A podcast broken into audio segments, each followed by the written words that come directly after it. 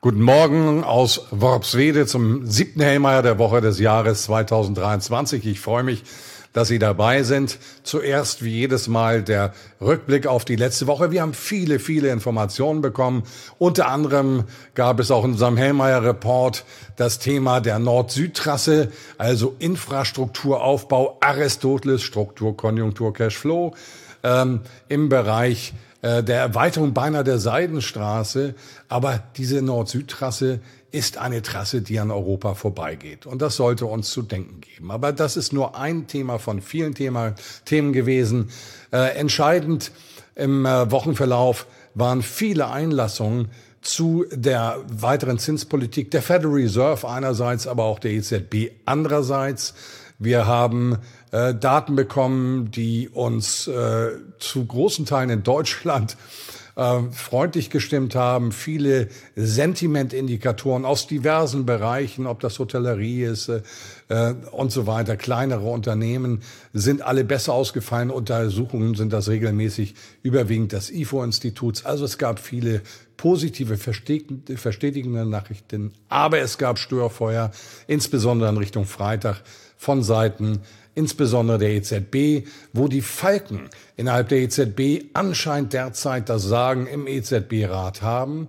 Und äh, das Ganze kommt zusammen mit eher milden Tönen. Zuletzt äh, der Gouverneur der äh, Federal Reserve Philadelphia, Herr Harker, die also von weiteren 0,25 Prozent Schritten ausgehen in den USA und sogar, es werden dort sogar Zinssenkungen 2024 ins Auge gefasst. Was hieß das für die Märkte? Zunächst einmal 52 Wochen hoch im DAX mit über 15.650 Punkten im Tagesverlauf. Das konnte nicht gehalten werden. Am Ende haben wir geschlossen in etwa auf dem Niveau wie der Vorwochenschluss, also eine Seitwärtsbewegung nach einem negierten Ausbruch auf der Oberseite. Das ist technisch gesehen nicht ganz so freundlich. Was haben wir darüber hinaus gesehen? Der Dollar gewinnt wieder etwas an Boden, nachdem wir bei 1,10 waren. Jetzt Kurse unter 1,07. Das hängt auch mit dieser Zinsdebatte zusammen. Falken EZB gegen Tauben Federal Reserve in der vereinfachten Darstellung. Äh, dasselbe sehen wir bei Edelmetallpreisen. Auch da konnte der Dollar jetzt am Ende wieder zule äh, zulegen. Aber schauen wir jetzt auf die aktuelle Woche. Wie geht das Ganze weiter? Wir haben heute keine wesentlichen Daten. Morgen fängt der Datenkalender an. Es fängt an mit dem Bruttoinlandsprodukt Japans fürs vierte Quartal. In der auf das Jahr hochgerechneten Fassung wird erwartet ein Wachstum von zwei Prozent, heißt dann auf Quartalsbasis von 0,5. Das wäre solide. Dann bekommen wir aus Deutschland Preisindizes, Großhandel. Es gibt keine Prognosen. Für den Monat äh, Januar wird äh, sorry, im Vormonat bei 12,8 Prozent.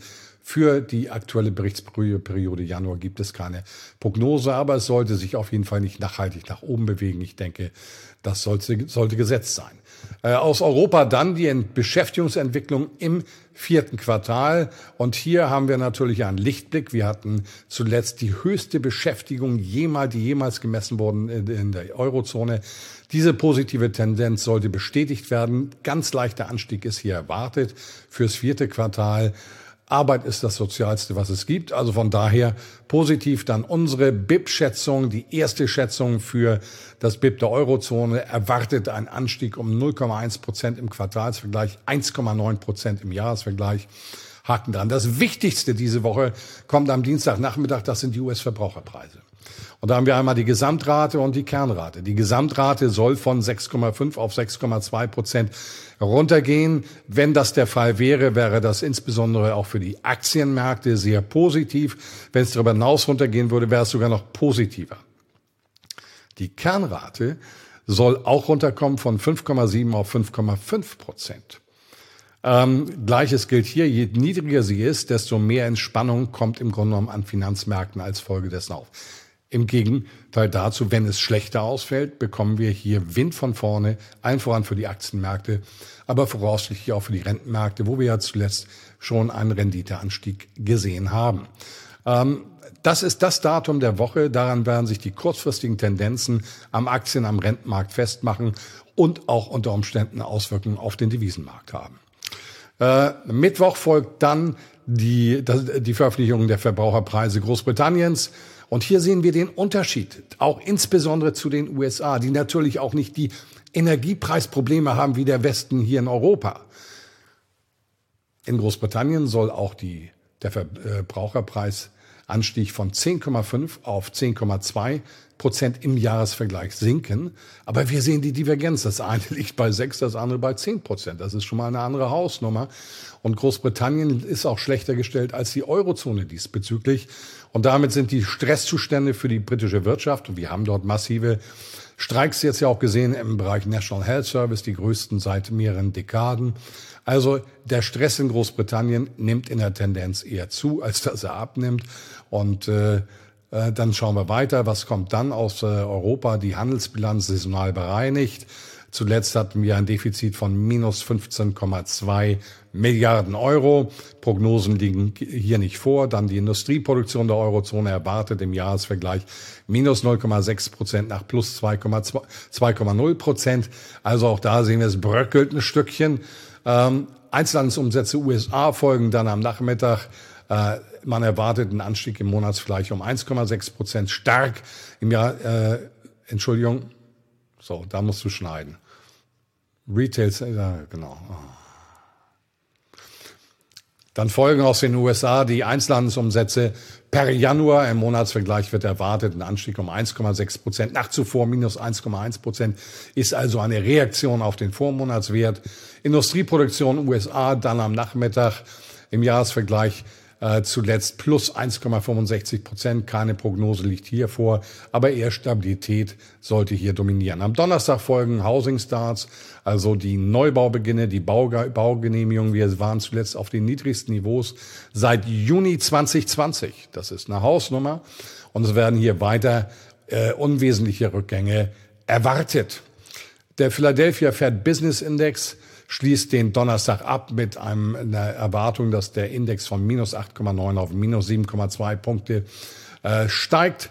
Und der Freitag ist dann wieder mit bedeutenden Preisen aus Deutschland belegt. Die Erzeugerpreise hier äh, keine Prognose im Moment verfügbar. Zuletzt im Jahresvergleich ein Anstieg um 21,6 Prozent. Auch wenn es hier zu Entspannung kommt, wäre es für Finanzmärkte insgesamt sehr positiv bei Verspannung gegensätzliche Entwicklung. Die Importpreise aus den USA folgen dann noch im Jahresvergleich zuletzt ein Anstieg von nur 3,5 Prozent. Äh, auch hier liegen keine Prognosen vor, aber auch das ist ein sensibles Datum. Und dann folgen am Ende die Frühindikatoren äh, vom Conference Board bei den USA, zuletzt ein Rückgang um minus 1,0, jetzt minus 0,3 Prozent erwartet. Fassen wir das Ganze mal zusammen. Also, für die Märkte scheint im Moment für die Berichtswoche das Thema Inflationsdaten das entscheidende Datum zu sein. Deswegen Augenmerk, Fokus auf den Dienstag, aber auf alle Preisdaten insgesamt, um hier die kurzfristigen Tendenzen an den Finanzmärkten abzulesen. Äh, entspannte oder so wie erwartet ausfallende Daten sollten für Stabilität bis freundliche äh, Reaktionen bei Risikofreude äh, zur Folge haben. Und andererseits sollten diese Zahlen enttäuschen, bekommen wir größere Bewegungen, Korrekturbewegungen, Aktienmärkte, unter Umständen auch eben steigende Renditen am Kapitalmarkt. Und wir sind dort im Vergleich jetzt der letzten Woche auf hohen Niveaus ohnehin schon. Und wie gesagt, über die, die erhöhten Diskontfaktoren Belastung für die Aktienmärkte. Und in dem Sinne wünsche ich Ihnen diese Woche eine spannende Woche. Und ich wünsche uns allen, dass wir eher die Entspannung sehen werden. Und ich freue mich auf die nächste Woche, auf Kalenderwoche 8 mit Ihnen. Alles Gute.